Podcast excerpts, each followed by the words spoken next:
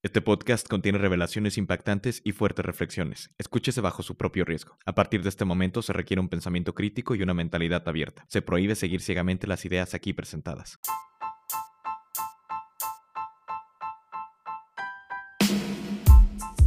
Bienvenidos a Maestría Emocional, el podcast donde buscamos entendernos. Nuestro propósito es aprender a manejar dolores y emociones para regresar a amar como niños y así vivir con mayor plenitud. Con Sebastián Struck. Hola a todos y todas, bienvenidos de regreso a Descorche Mental. Estoy muy agradecido de crear con ustedes esta comunidad tan increíble de gente buscando ser la mejor versión de nosotros mismos. Me emociona pensar en el efecto dominó que puede estar causando este podcast en la sociedad. Así que gracias por ser parte. Ya sea que estés cocinando, paseando a tus perros o simplemente en el coche, espero disfrutes mucho estos episodios. El de hoy es muy valioso para mí porque es lo que ha mejorado la calidad de mis relaciones y por lo tanto la calidad de mi vida. Espero te sirvan estos 7 consejos tanto como a mí. En un episodio pasado hablamos de la importancia de relacionarte con gente que influye positivamente en ti y entendimos sobre el poder de las relaciones. La parte social es la parte más importante de nuestras vidas, es lo que mayor plenitud nos puede dar. Entonces, hay que saber relacionarnos. En ningún lado nos enseñan esto. Las escuelas no nos enseñan de inteligencia emocional. Entonces, quiero compartirles los siete consejos que he aprendido y que han transformado mis relaciones. Consejo número uno. Nunca creas que ya conoces a alguien. Nunca llegas a conocer a alguien completamente.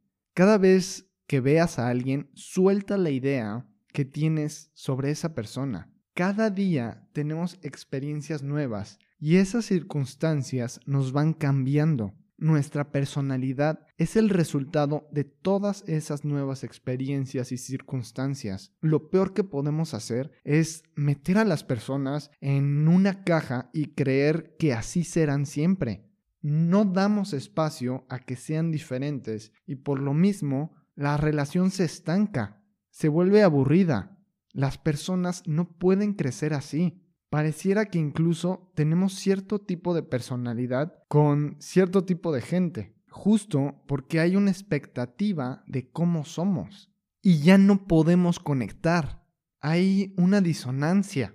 La gente cree que nos dejamos de llevar con amigos porque cambian nuestros intereses, pero en realidad es porque no somos capaces de ver con nuevos ojos a la persona.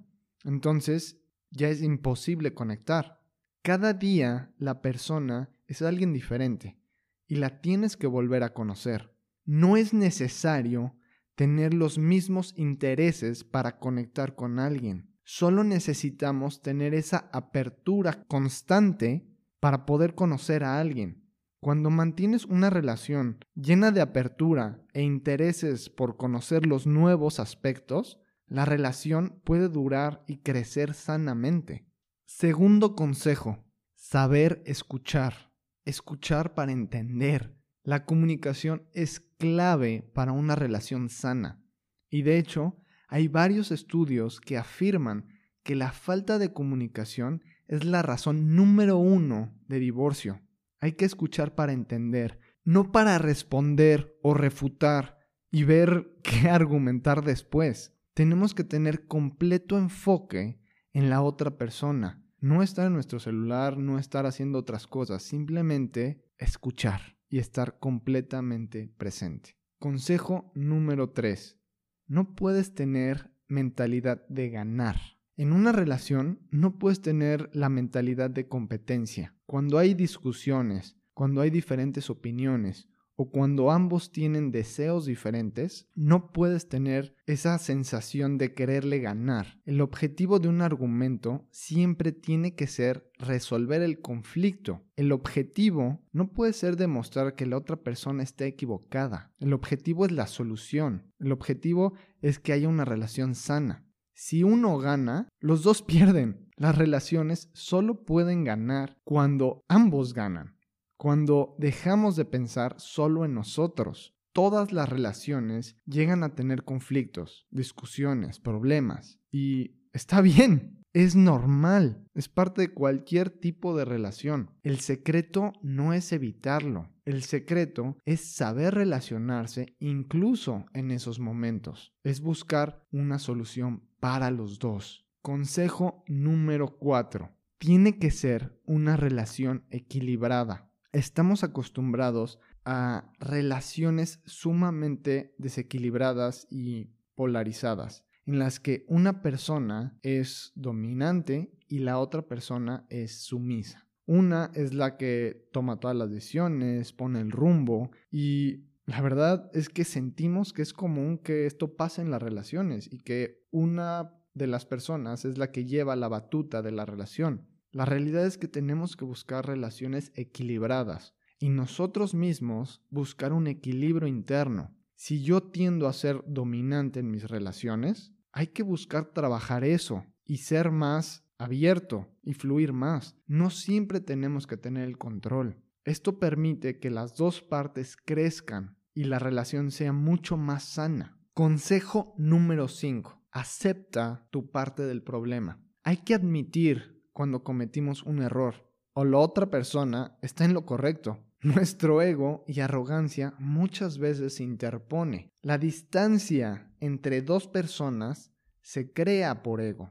De hecho, si hay distancia entre dos personas, significa que hay ego. Se necesita mucha madurez, humildad e inteligencia emocional para decir me equivoqué, perdón, y lo haré mejor. La capacidad de ser introspectivo, tener autoconocimiento y ganas de mejorar es una de las herramientas más poderosas para cualquier relación. Cuando tú tienes esta capacidad de admitir y no hay ego, automáticamente la otra persona deja de estar a la defensiva y en muchas ocasiones copia tu comportamiento. Yo tengo una regla muy simple. Siempre cuando hay una discusión, un problema, un conflicto, el problema sucede por ambas partes. Siempre. Es 50-50. El conflicto existe porque hay una responsabilidad nuestra, aunque sea un porcentaje. Si no, ni siquiera existiría ese problema. Consejo número 6.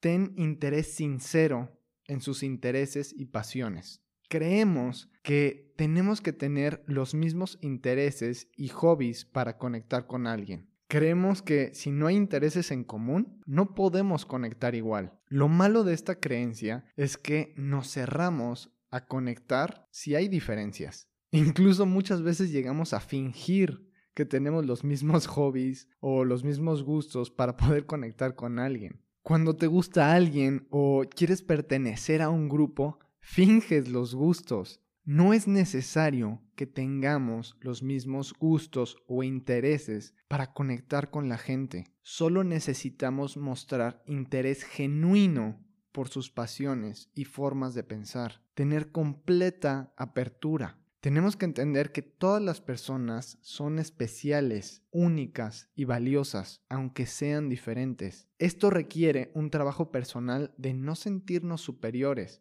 tenemos que ver con ojos de asombro a cualquiera y decirnos a nosotros mismos, qué increíble criatura, quiero saber más. Al final es aprender a ser más amorosos. Punto. El consejo número 7. Somos espejos. Cada persona que conoces y con la que te relacionas tiene una imagen diferente de ti en su cabeza, una versión completamente diferente. Todos van a opinar y tener diferentes perspectivas sobre ti. Ninguna será completamente real. No eres la misma persona para tu mamá, tu papá, tus amigos o tus vecinos. ¿Por qué pasa eso?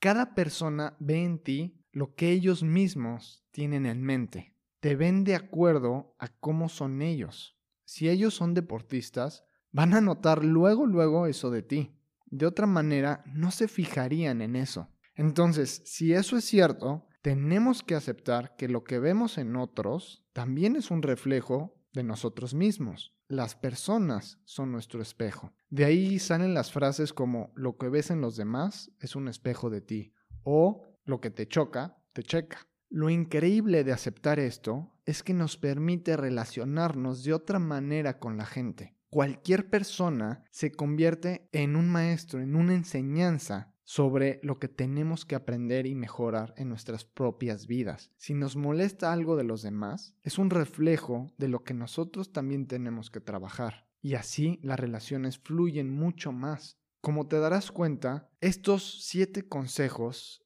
simplemente nos enseñan a ser más amorosos. Las relaciones me encantan porque son nuestro camino hacia ser personas más espirituales y amorosas, menos ego, menos individualidad y más conexión. Estos fueron los siete consejos para tener relaciones sanas y duraderas. Espero te haya servido mucho y si pensaste en alguien a la hora de escucharlo, no dudes en mandarlo o incluso volver a escuchar el episodio con esa persona. Hazle saber a todos que escuchas este podcast y que eres parte de esta increíble comunidad. Gracias por suscribirte y te espero la siguiente semana.